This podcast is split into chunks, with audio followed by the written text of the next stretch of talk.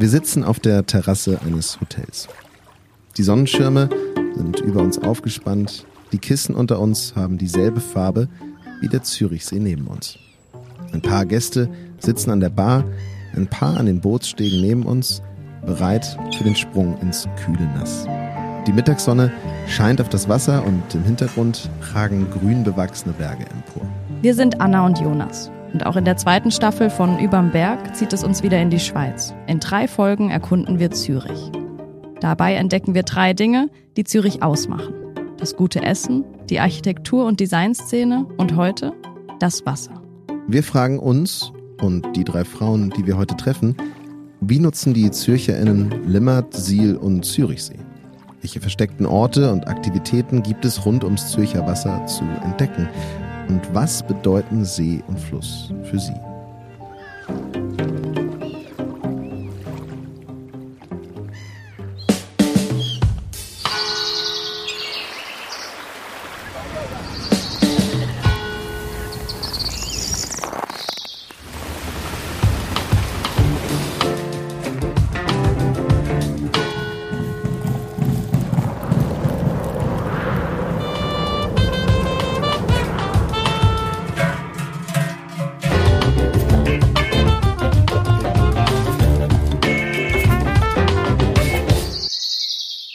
Den Zürichsee im Rücken und mit einem kühlen Getränk in der Hand sitzt uns auf der sonnigen Terrasse Madeleine gegenüber. Also, mein Name ist Madeleine Löhner, bin jetzt 32 Jahre alt, glaube ich, ja, 32.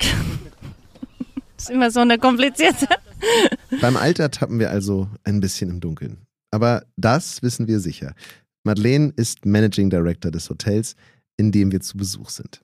Das Hotel Alex Lake Zürich. Ich komme gebürtig aus Österreich, bin jetzt seit knapp acht Jahren hier in der Schweiz. Nach Stationen in verschiedenen Hotels und einem Exkurs in die Restaurantszene hat Madeleine ihren Job in der Hotelleitung im Februar 2023 begonnen. Wirklich seitdem ich eigentlich äh, in der Arbeitswelt bin, habe ich immer in der Luxushotellerie gearbeitet, äh, Sternegastronomie, habe eigentlich alle Stationen durchgemacht, nachdem ich äh, ähm, die Schule abgeschlossen hatte und äh, habe dann wirklich nur die letzten drei Jahre, also kurz vor Covid, ähm, angefangen so ein bisschen an äh, Neukonzeptionierungen und, und Restaurantkonzepten mitzuarbeiten, ein bisschen Projekte in die Richtung zu, zu entwickeln, weil es mich einfach mal interessiert hat, etwas außerhalb von einem Fünf-Sterne-Hotel zu machen.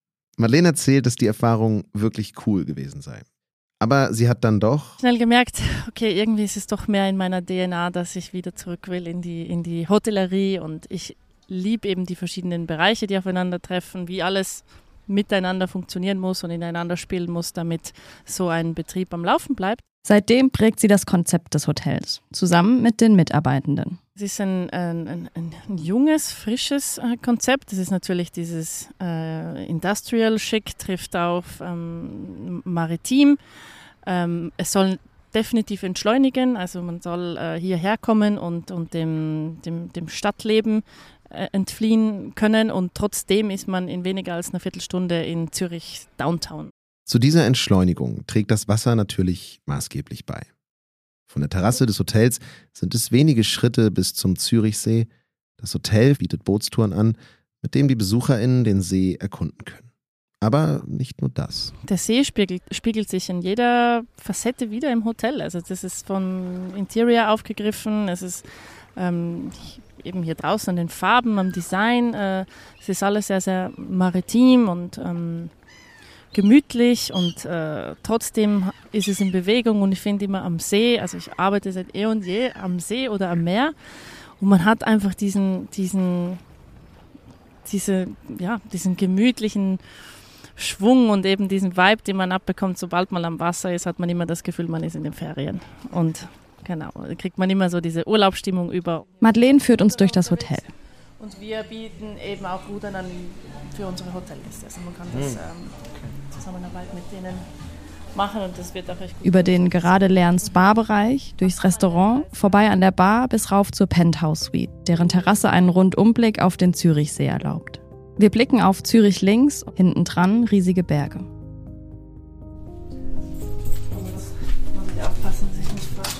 Der Living Circle ist ja so ein bisschen die Idee und Vision ist dieses Luxury. Das Hotel Alex Lake Zürich ist Teil des sogenannten Living Circle.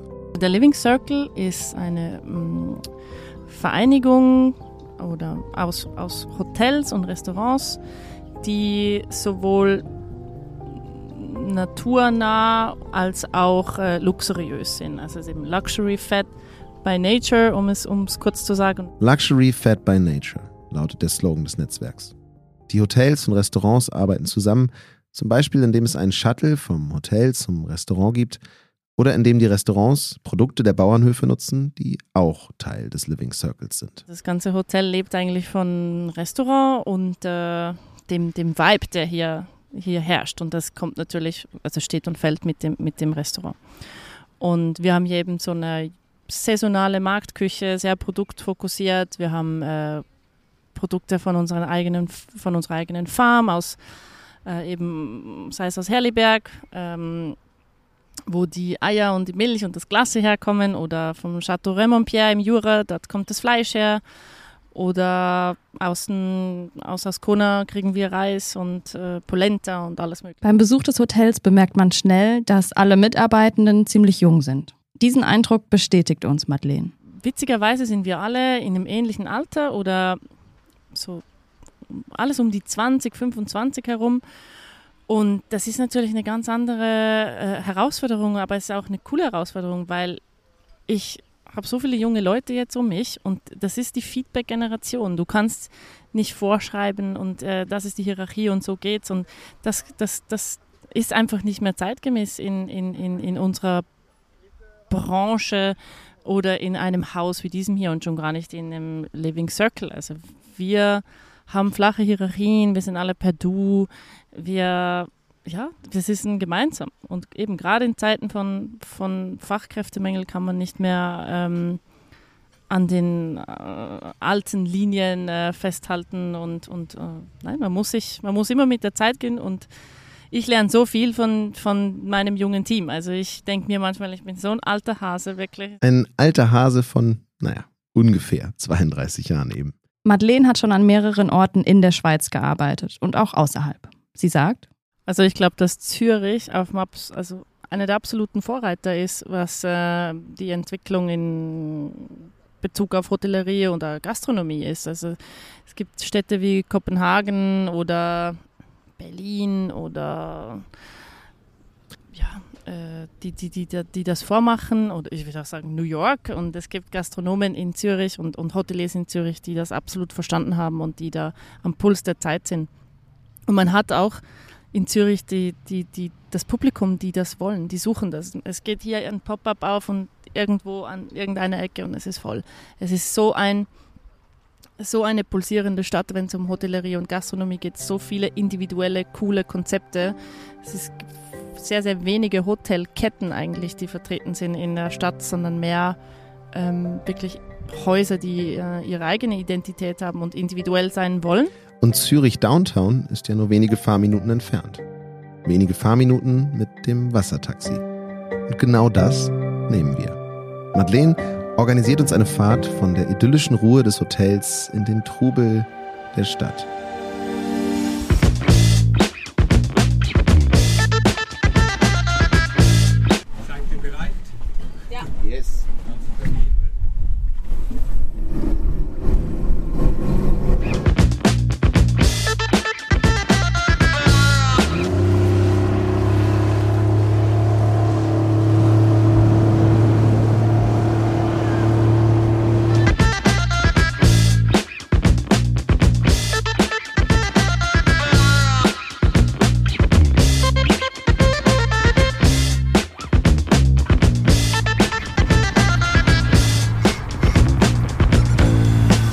In Zürich angekommen, laufen wir zu unserer nächsten Verabredung. Die wartet auf uns in der Weststraße. Neben uns der Brubbacher Platz, auf dem die Schlange vor dem Eisladen immer länger wird. Eine willkommene Abkühlung von der Sommerhitze. Und das ist ein passendes Stichwort für besagte Verabredung mit. Also ich bin äh, die Nathalie Schweizer. Denn ihr Geschäft lebt nicht nur, aber auch vom Sommer. Und der Abkühlung. Denn ich mache seit zwölf Jahren Bademode. Davor habe ich zehn Jahre lang ähm, Damenmode geschneidert. Und äh, ich bin da irgendwie nicht auf einen grünen Zweig gekommen. Und ich habe dann das aufgehört. Ich habe mal gesagt, ich mache mal einen Stopp, weil ich musste mich überdenken. Und äh, habe dann in dieser Zeit, habe ich mir selber Bademode genäht, weil ich selber schwimme und nie was Passendes gefunden habe. Natalie hat angefangen, Bademode zu entwerfen und sie im Schaufenster ihres Ateliers auszustellen. Das war ungefähr 2011. Und zu ihrem Glück hatte sie große Rückfragen danach. Und da habe ich weitergemacht mit dieser Bademode und das kam dann sehr gut an. Und so ist es eigentlich eher zufällig entstanden, dass ich Bademode gemacht habe. Nathalies Ziel ist es, Bademode zu kreieren, die für alle Körperformen passt. Teile, in denen Menschen sich einfach wohlfühlen. Die, die gerne Badeanzug und Bikini anziehen möchten, aber die vielleicht die gängigen Schnitte und Formen nicht mögen. Und weil ich ja das selber auch brauche und testen konnte. Ihr ist es wichtig, dass ihre Bademode gut sitzt und Menschen im wahrsten Sinne des Wortes Halt gibt. Aber es sind, glaube ich, trotzdem immer noch modisch oder farbig oder haben nicht noch Rüschen drauf oder ist nicht kitschig. Und was nicht passt, wird passend gemacht. Natalie macht auch Anpassungen an ihren Modellen. Beispielsweise für Frauen, die eine Amputation aufgrund von Brustkrebs hinter sich haben. Viele junge Frauen auch, die davon betroffen sind. Und die finden einfach nichts Schönes. Die, die, es gibt ja schon so Prothesen, spezielle Bikinis, aber die sind alle, die gefallen denen nicht. Und dann kommen sie zu mir und ich versuche zu helfen. Für Nathalie spielt außerdem Nachhaltigkeit eine wichtige, wenn nicht sogar die zentrale Rolle. Das Material kommt aus Italien, die Produktion ist in Italien, äh, Accessoires kommen vielleicht aus Deutschland zum Teil. Und das ist vor allem, also das ist vor allem das Nachhaltige oder auch die Produktion, die ich, die ich habe, das sind kleine Familienunternehmen mit ein paar Angestellten. Das sind oft die Eltern und die Tochter oder der Sohn, die das dann jetzt am Übernehmen sind. Und Nathalie plant schon jetzt die Kollektion für die nächste Sommersaison. Auch da wird's bunt. Ihre Tochter hat einen Print entworfen, der die Badeanzüge und Bikinis 2024 schmücken wird. Und wie Nathalie diese Bademode entwirft, das dürfen wir uns auch anschauen. Die Ausstellungsfläche. Und weil ich ja wirklich, ich habe die ja nicht immer geöffnet, ich habe nur Donnerstag, Freitag. Denn ihr Atelier ist mit im Shop. Als Kundin kann man hier also Bademode shoppen, einmal durch Nathalies Kreativplatz laufen, an dem sie zeichnet und Muster an drei verschiedene Nähmaschinen erstellt, bis man bei den Umkleidekabinen hinten im Laden ankommt. Wir verabschieden uns von Nathalie und laufen Richtung, klar, Wasser.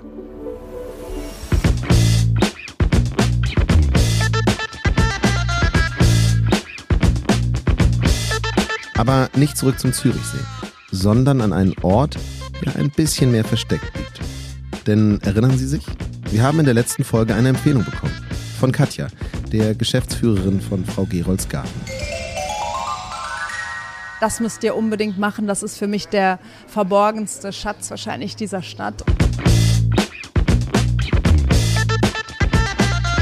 Der verborgene Schatz, von dem sie gesprochen hat, das ist der Schanzengrab. Er liegt zwischen Siel und Limmert und verbindet den Hauptbahnhof mit dem Zürichsee. Über Holzstege und Sandsteinplatten läuft man entlang des Wassers vorbei am Botanischen Garten oder der Männerbar, die, die abends zur Rimini-Bar wird. Für alle. Der Schanzengraben ist übrigens Teil des barocken Schanzensterns, einer Verteidigungsanlage bestehend aus 15 Zacken. Ihr Bau begann ab 1642. Bis heute wohlgemerkt eines der aufwendigsten Bauvorhaben der Stadt, das am Ende viel teurer wurde als geplant. Der Schanzengraben sollte die Westseite Zürichs bei Angriffen schützen. Der Grund des Baus war damals der Dreißigjährige Krieg, der in Europa herrschte und für den sich auch Zürich wappnen wollte. Aber bis der Schanzenstern schlussendlich komplett fertiggestellt war, nämlich im 18. Jahrhundert, war der Dreißigjährige Krieg längst vorbei. Ein Angriff gab's nicht. Die Anlage musste seit ihrem Bau also nie wirklich zur Verteidigung genutzt werden. Und der Schanzengraben, der besteht also heute immer noch. Heute wie damals für die Verteidigung ziemlich irrelevant. Aber halt ein idyllischer Spazierweg. Am Wasser vorbei, abseits der befahrenen Straßen, eine Ebene unter dem Trubel der Stadt. Und an manchen Tagen und zur richtigen Uhrzeit läuft man hier nicht nur an Badi oder Bars vorbei, sondern auch an zwei Toren und elf Kanus. Wir können uns auch hier an den Rand einfach setzen. Das ist auch immer. Wir nehmen dich jetzt einfach in die Mitte, du kriegst die von mir. Und wir gucken gerade beim Erwachsenentraining zu vom Canopolo Zürich. Das ist Laura. Okay, also äh, ich bin Laura, ich bin 25 und ich spiele Canopolo ähm, beim Verein Canopolo Zürich und auch in der Schweizer Nationalmannschaft. Vielleicht geht es Ihnen ja wie uns, denn wir geben es offen zu. Ähm, wir sind absolute Kanu-Polo-Laien. Ja, Kannst du uns den Sport ein bisschen erklären? Deswegen erklärt uns Laura einmal, was genau wir hier überhaupt angucken. also es ist ein bisschen wie Handball, aber im Kanu, also im Kajak genau gesagt. Das heißt, wir spielen 5 gegen 5 auf zwei Tore. Die Tore sind zwei Meter über Wasser ungefähr. Ähm, und die Taktiken sind sehr ähnlich wie beim Handball. Also es geht darum, Platz zu kreieren für die MitspielerInnen und ähm, ja, der Ball wird vor allem mit der Hand bewegt, aber man kann auch das Paddel benutzen. Mm, Und es ist ein Kontaktsport, also man, man fasst sich auch an, man darf einander schubsen. Der Ball muss, na klar, ins gegenüberliegende Tor. Die Spielzeit beträgt zweimal zehn Minuten und auch vom Spielfeldrand betrachtet, muss ich sagen, so ganz ohne ist das Ganze nicht.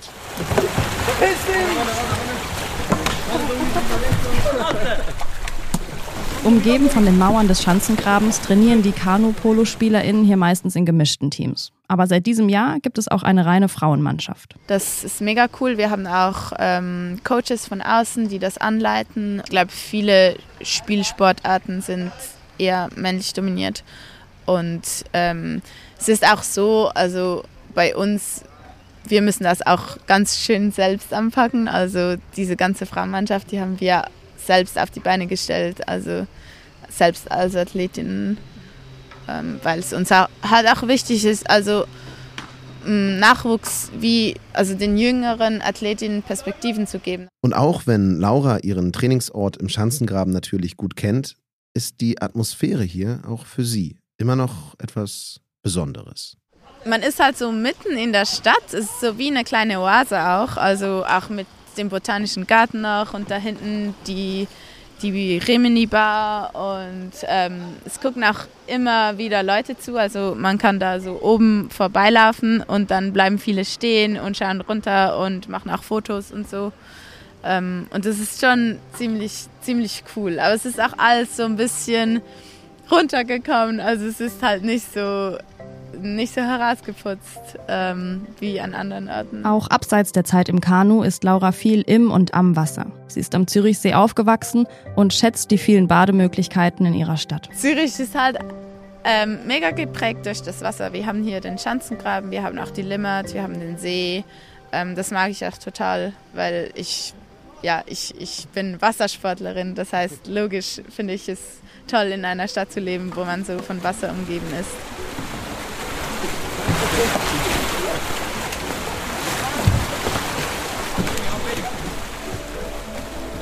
Und weil wir heute und eigentlich in jeder der drei Folgen so viel über Barbies gesprochen haben, gehen wir zum Abschluss der Folge und der gesamten Reise genau in so eine. Und zwar in die Barfußbar. Tagsüber ist das eine reine Frauenbadi. Jetzt am Abend darf jede und jeder rein.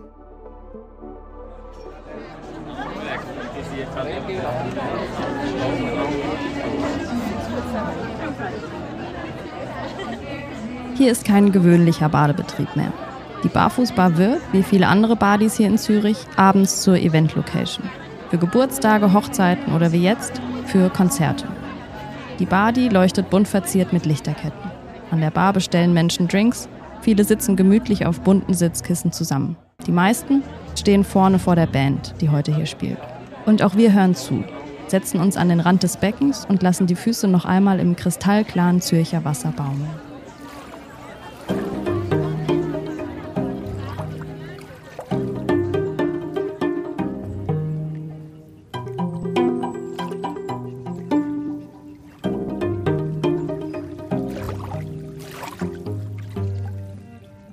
Dieser Podcast wird präsentiert von Zürich Tourismus. Wenn euch diese Folge gefallen hat, dann lasst eine Bewertung da.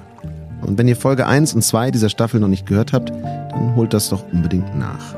Dort schauen wir uns an, was es in Zürich zu essen gibt und zu trinken und was Design und Architektur in Zürich besonders macht. Viel Spaß dabei und Salü. Bis bald.